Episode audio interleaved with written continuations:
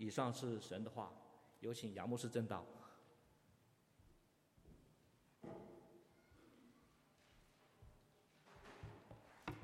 弟兄姊妹们平安，让我们做一个祷告。亲爱的父神，感谢你，你的话语，感谢你的圣子基督，来为我们成就救恩，也求你的灵来帮助我们。奉耶稣的名祷告，阿门。我们中国人有一句古话说：“养兵千日，用兵一时。”这个话说明预备、准备是多么的重要。你的使命越重大，你的这个责任越重大，你准备的工作就要做得越好，是吗？所以今天我们将开始另一期的新的讲道，为期十二周，就是马可福音的讲道。那今天在马可福音的第一章的前半部分，我们就看到神是怎么样为他的使命，上帝来到人间拯救我们这些世人，他也需要做准备，他也要做预备。所以我们今天看到的这段经文就是神如何为他的使命做预备。首先，我们先说一下马可福音，它是四部福音书里面。成书时间最早的一部福音书，大概是公元后六十五年。它也是四部福音书里面最短的一部福音书。而马可写这个福音书是非常的结构是非常的紧凑，尤其是他喜欢用一个字来形容，就是立即马上。所以在马可笔下的耶稣就是一个风尘仆仆的行事雷厉果断、风行风风呃雷风叫什么？呃，果断利索的这么一个风尘仆仆的仆人，为什么？因为耶稣的使命感非常的强。我觉得马可在写这个福音书当中，处处透露出耶稣前面他的每一步，他的时间表都在他的心里面。他知道这一步行完，下一步要去到什么地方，他充满着使命，充满着目标。所以耶这个马可。他从头开始记载的时候，他不像其他的几部福音书哈，是从耶稣的家谱、从耶稣的出生开始。马可一开始写耶稣，耶稣就是一个成年人，他就已经开始传福音。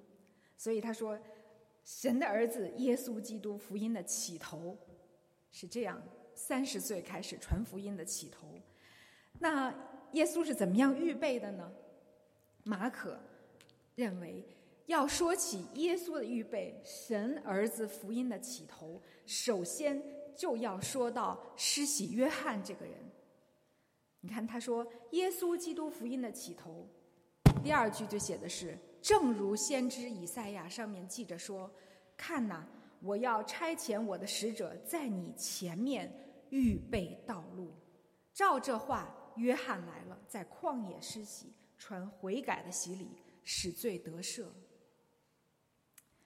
耶稣的预备，首先出场了一个人，他叫施洗约翰。为什么说施洗约翰是为耶稣做预备的呢？要说起施洗约翰这个人物，我们就要提到整个神的计划、以色列的历史。其实啊，说到预备，我觉得神不只是从施洗约翰开始预备。你知道，神通过整个以色列的历史。整个的旧约，神拣选了、预备了历世历代的先知，就是上帝拣选的非常特殊的一群人。神预备他们，然后通过以色列几千年的这种真实的历史，把上帝决定要拯救世人的这个计划表达出来，这就形成了我们今天拿到手里的圣经的旧约。所以。上帝预备基督来到世上，不仅仅是只是从约翰这个人开始，上帝从整个旧约以色列的历史开始就预备了。有人就用这个图像表达旧约的意思，我觉得大这个图像特别的清晰好记，这就是旧约。大家看到这个就明白旧约是什么意义。旧约的目的就是指向这个手指，指向新约，指向基督。所以，如果要从某一个方面来说，旧约的存在的意义，就是为了预备基督来到世间的这个信息。那么，如果我们再往后一步说，其实不光神在以色列的历史旧约预备，就是从人类始祖开始犯罪开始，神用整个人类的历史已经开始为神的计划拯救的这个计划做预备了。大家知道，在这个伊甸园始祖犯罪之后，有一个非常经典的神的审判。神就对蛇说：“我要叫你和女人彼此为仇，你的后裔和女人的后裔也要彼此为仇。女人的后裔要伤你的头，你要伤她的脚跟。”这实际上啊，是福音最初最早的一个预预示。最终，女人的那个后裔就是耶稣基督。耶稣基督要彻底的摧毁撒旦，就是踩上、压垮他的头，也就是你彻底的让这个毙命啊，就是压垮他的头，crush。所以，其实神从人类一开始堕落、始祖犯罪，其实神就有一个计划，将来要通过女人的后裔。打败撒旦的诡计，所以你看，我们可以这么说：要说起预备，我们可以说，所有的先知、整部旧约、以色列这个民族，以至于整个的人类历史，都是为了神道成肉身这件重要的工作做预备。而施洗约翰这个人为什么说很特别呢？他来做预备，他的特别之处就是他是最后一个预言耶稣的人，而且是第一个亲眼见到并且亲口指出耶稣就是基督的人。所以他的独特性就在这儿，就好像旧约的先知他们是预言，因为他们没有看到耶稣，但施洗约翰好像是这一个人身负了两个使命：一个他曾经预言。第二，他亲眼也看到了，他指着耶稣说：“这就是神的羔羊。”所以他的独特性就在这里。所以这就是第一个预备的第一个含义，就是神用漫长的人类历史、以色列的历史、整部的旧约来预言预备基督的救恩。那接下来的一个预备，我想就是谦卑的预备。为什么这么说呢？让我们来看经文。他说：“犹太全地和耶路撒冷的人都到约翰那里，承认他们的罪，在约翰河里受他的洗。哦，在约旦河里受他的洗。然后约翰就说：‘有一位在我以后来，他的能力比我更大，我就是弯腰给他解鞋带都不配。’他说：‘我是用水给你们施洗，他却要是用圣灵给你们施洗。’你看哈，约翰明明白白的说，他给耶稣解鞋带都不配，这啥意思？就是说他承认他知道他和耶稣完全不在一个层次上。约翰他再伟大，他说我就是一个人。耶稣，约翰知道他可不一样，他是神的儿子，我们两个不在一个层次上。但令约翰意想不到的是，耶稣竟然来到了约旦河，要求约翰为他施洗。哎呀，这个举动让施洗约翰真的吃惊不小。他连忙说：“不不不不不，我该受你的洗才对呢，你怎么要让我来给你施洗呢？”你知道耶稣怎么说？这个话记载在马太福音。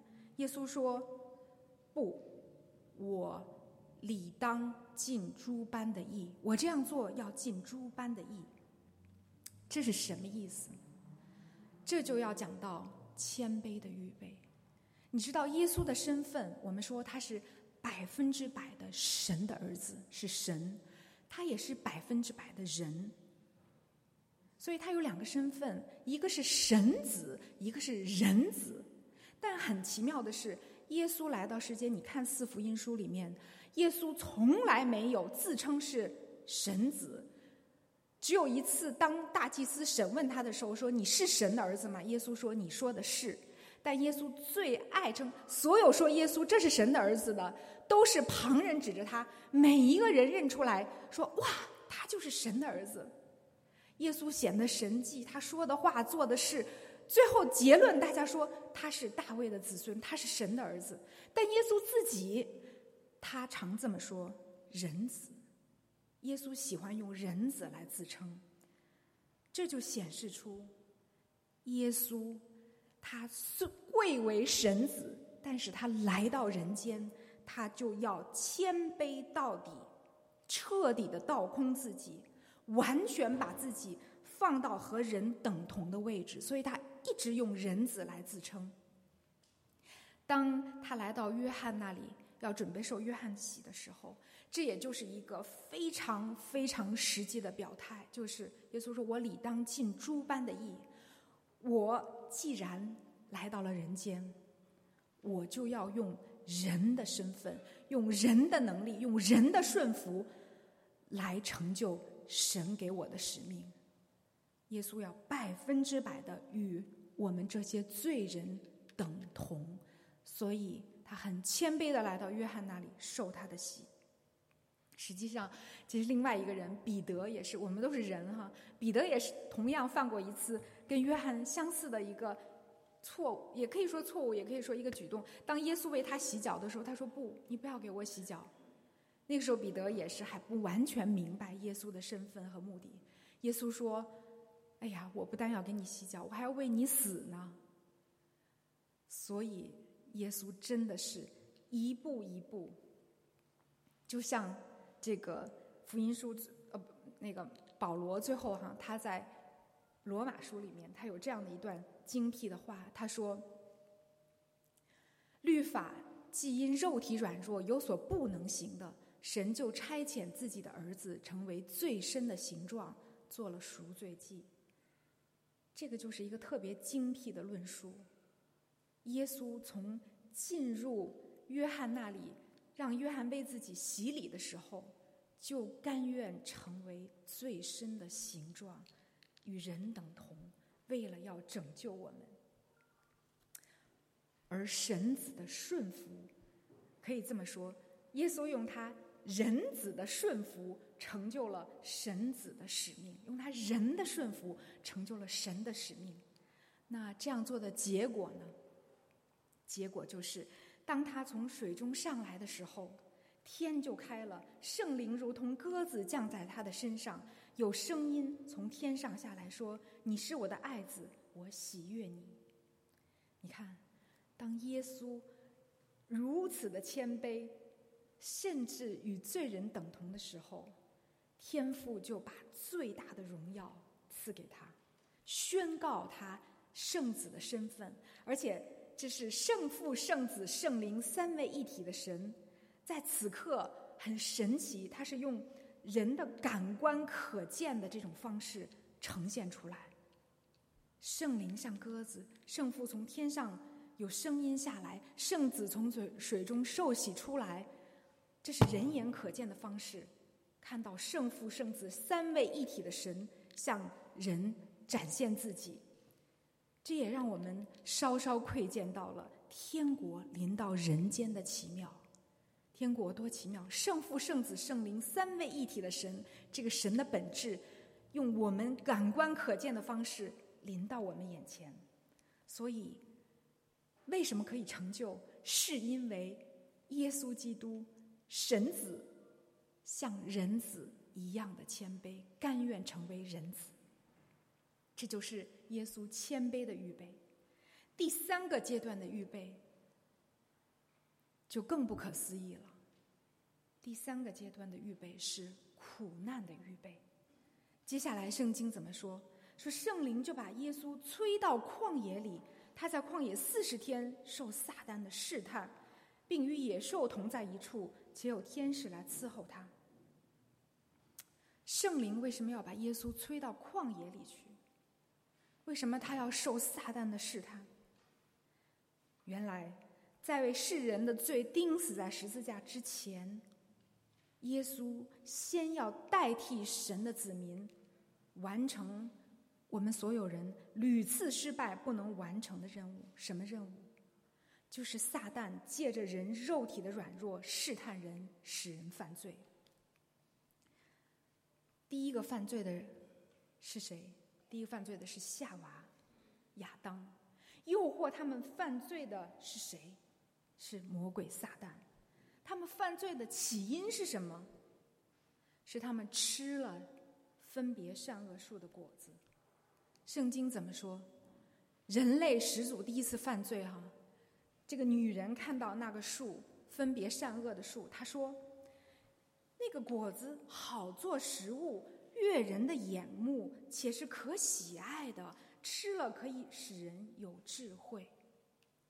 你看，眼目啊，先是他眼目哈，看着可喜悦，看着就舒服，看着就可目，然后好做食物，哎，嘴巴，然后是他的心态，使人聪明。哎呀，我要是能聪明，有更多的智慧多好！你看，这全都是人在肉体的本能。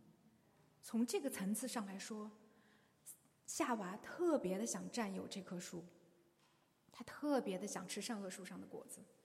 这个肉体的本能，这种欲望可以驱使他，甚至违背神的诫命。撒旦就是利用这一点，魔鬼就是利用人自然人的这种肉体的本能，稍稍的给他一点点的诱惑，这一招就奏效了。这就是神的子民。也就是人类第一次犯罪，那么神的子民第一次的集体犯罪啊，全部的子民一起犯罪，第一次是什么时候？实际上是他们出埃及的时候。这段历史，上帝把他们在埃及做奴隶的两三百万以色列人从埃及带出来。哇，你想想，原来是奴隶，现在呢，神给他们自由，带领他们，给他们方向，与他们同在，用神迹来给他们做证明，说我是信实的，我是有能力的，我要保护你们，是不是这些人应该欢喜雀跃啊？跟着神才对。哎呀，我们想，真的应该是这样，是吗？但是，事情的走向完全不是我们想象的样子。他们到了说训的旷野，以林和西奈中间训的旷野，就发生了什么事？他们就集体的叛乱，集体的抱怨，两三百万人一起抱怨，说什么呢？他们的话很有意思，他们说：“我们那时在埃及地，我们还是坐在肉锅的旁边，吃的饱足。”他们对摩西说：“现在你把我们领出来，到这旷野。”是要叫我们这会众都饿死啊！你看看他们说的话，他们是眼睁睁的说瞎话，是不是？他们说他们当时在猪狗不如的埃及悲哭都活不下去了，哎，他们现在反倒说他们是天天坐在肉锅边，顿顿都吃得饱。他们把那一个一心要带他们、给他们自由、祝福他们的神，说成了一个一心要害他们的魔鬼，说你把我们带出来就是想要饿死我们，这就是你的目的。这个真的让我们觉得好像很无耻的这个行为，起因是什么？起因是他们少吃了两顿饭，起因是他们觉得没吃饱。所以你看，贪吃啊，虽然不是说我们所有的人都贪吃，但是这代表了一个动物的本性，天然人本质的一种弱点。人就是在这种本能的驱使下，贪婪成性，忘恩负义，最终变得眼里没有神。成为神的敌人，所以耶稣来到旷野禁食不吃饭四十昼夜，为什么？他看似用这种非常极端的方式，实际上耶稣要反转始祖和以色列人曾经的背逆。现在耶稣他代表着整个人类神的子民，他要把曾经我们我们的祖先永远做不到、达不到的。这种事情他要做成，他四十天没有吃饭，撒旦就用各种，首先用食物，再用各种的方式来诱惑他。耶稣一次次的用神的话语抵挡撒旦，面对撒旦的诱惑丝毫不为所动。这就是耶稣第一次和撒旦的交锋，他是大获全胜。这说明什么？这也代表神的子民得胜了。从一种邻里属灵的意义上来说，保罗是这么说的：他说，其实亚当虽然他是一个人犯罪，但是因为他是始祖。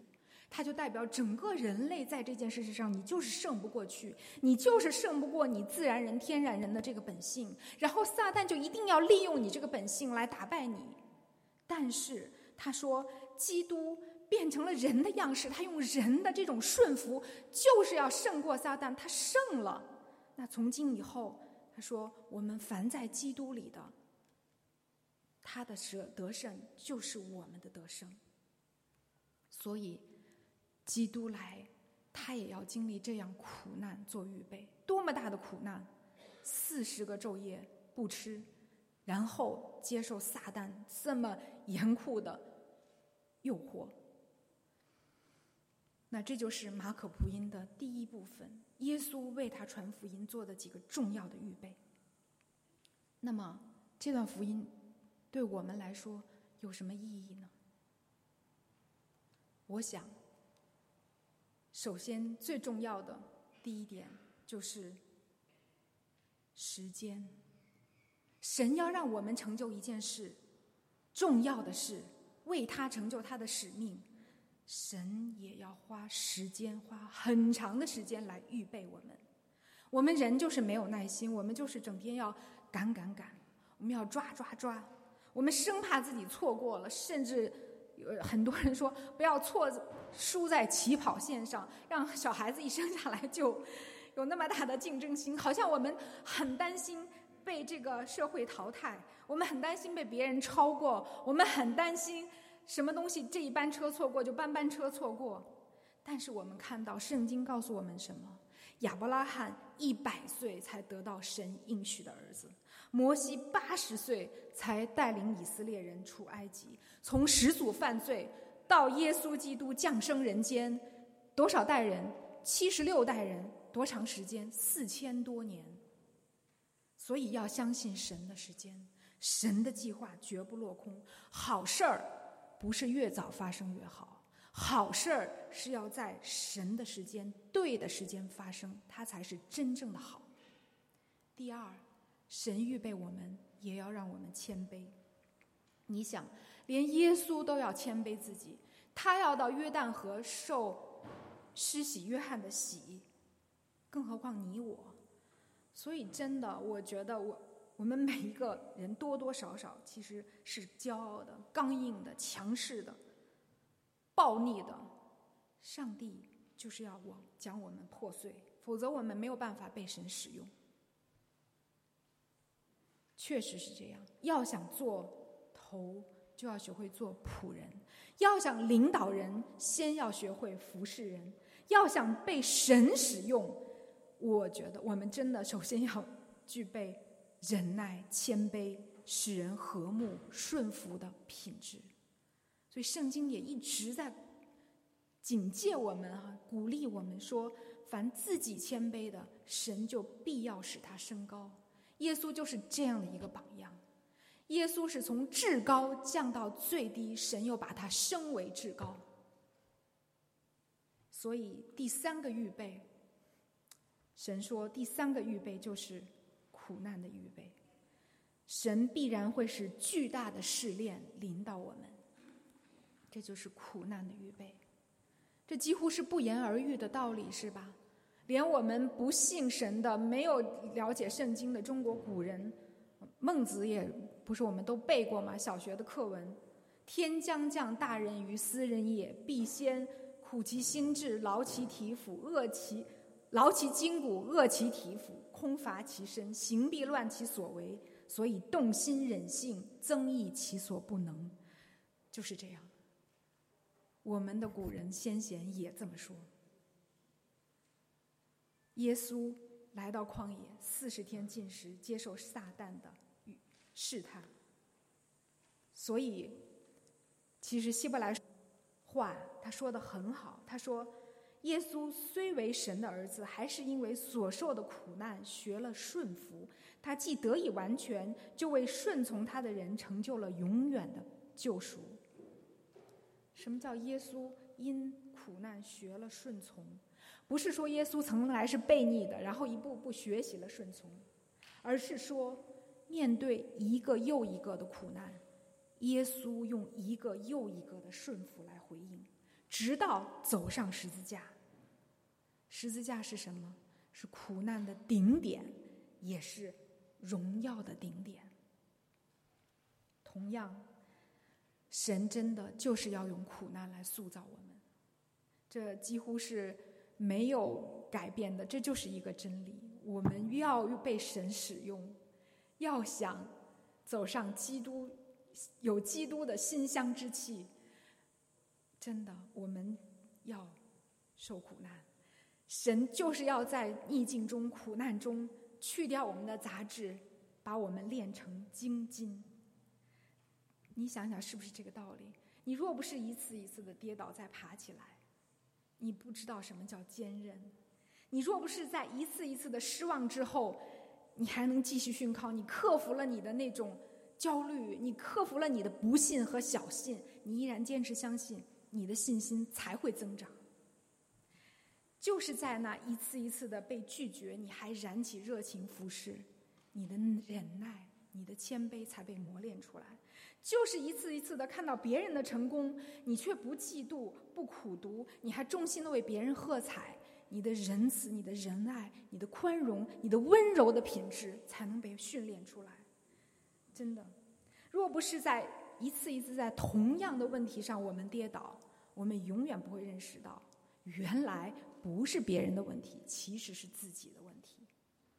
若不是神的祝福，很不容易。你有时候你就觉得，哎呀，为什么这事别人在别人那么那么快就成了，那么容易？为什么到我身上就这么难？你想想，如果神的祝福这么容易的达到我们，我们会认识到它是神的祝福吗？我们往往会认识到那是我自己的能力，我们也不会珍惜。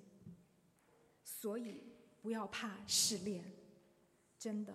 不要因为神没有给我们，就觉得神不爱我们。其实我们的没有，我们的残缺和摆在我们面前天大的难处，就是神最大的祝福、最大的奖赏。最后，耶稣经历这一切，他经历着一切的预备，他是为了一个目的，对吗？他是为了走上十字架，他是为了终极的。这个使命，对于我们来说也是一样。我们的一生被神预备、修剪我们、训练我们，让我们的品格越来越像基督。为了什么？其实也是为了一个使命。如果说基督的使命是把福音做成，那么我们的使命就是把福音传出去。有一个。弟兄开玩笑说：“哎，不不不，传福音是传道人的使命。”他开玩笑，他说：“我的使命是传宗接代。”这不是每一个基督徒，只要我们觉得自知道自己是基督的门徒，我们的使命就是传福音。真的。那有人说：“哦，那我要传福音，我是不是就一定要去神学院呀？我要去当宣教士呀？”不是，我们把传福音想的狭隘了。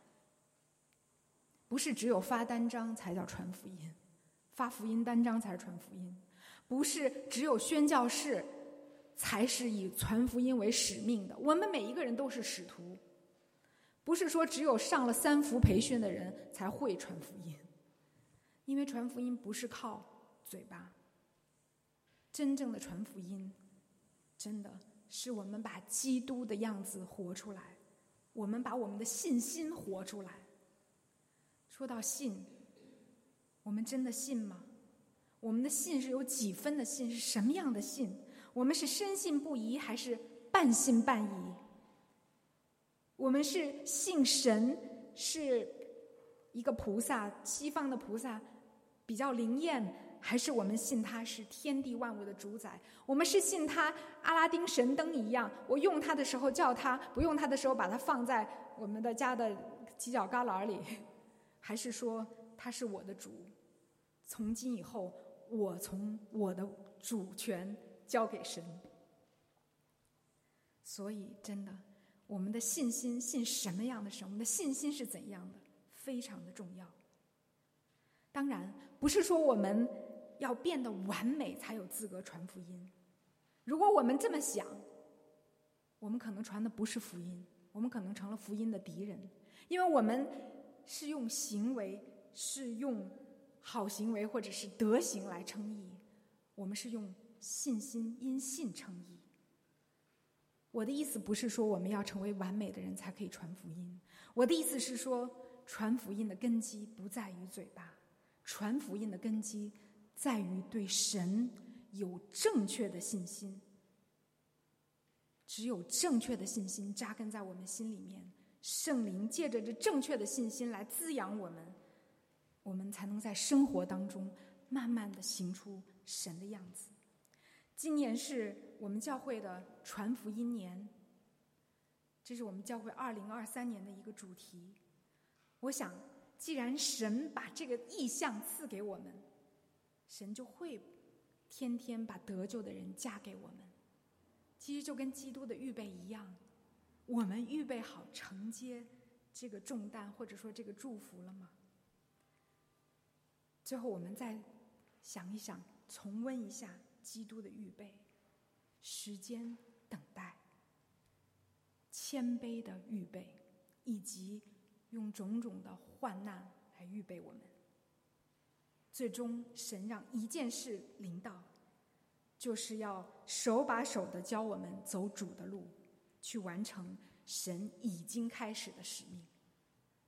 愿我们每一个人都愿意在这一生被神所预备，最终。成就神的美意，把福音传出去。我说不是靠嘴巴，我们就是真的把基督的那个样子很自然的活出来。我相信我们就能祝福到身边的人，让他们看到神是真实的。让我们一起来祷告，慈爱的天父，感谢你让耶稣基督来到世上。为我们死，为我们复活。我们感谢你，借着生命当中的高山和低谷来预备我们。求你帮助我们，在这样人生的种种的波折当中，先认识到自己的问题，来到你的面前，谦卑的被你所磨练，被你所炼净，然后让。让我们这个卑微的、不配的我们，来成就主的使命，把福音活出去。我们这样的祷告，奉靠耶稣的名，阿门。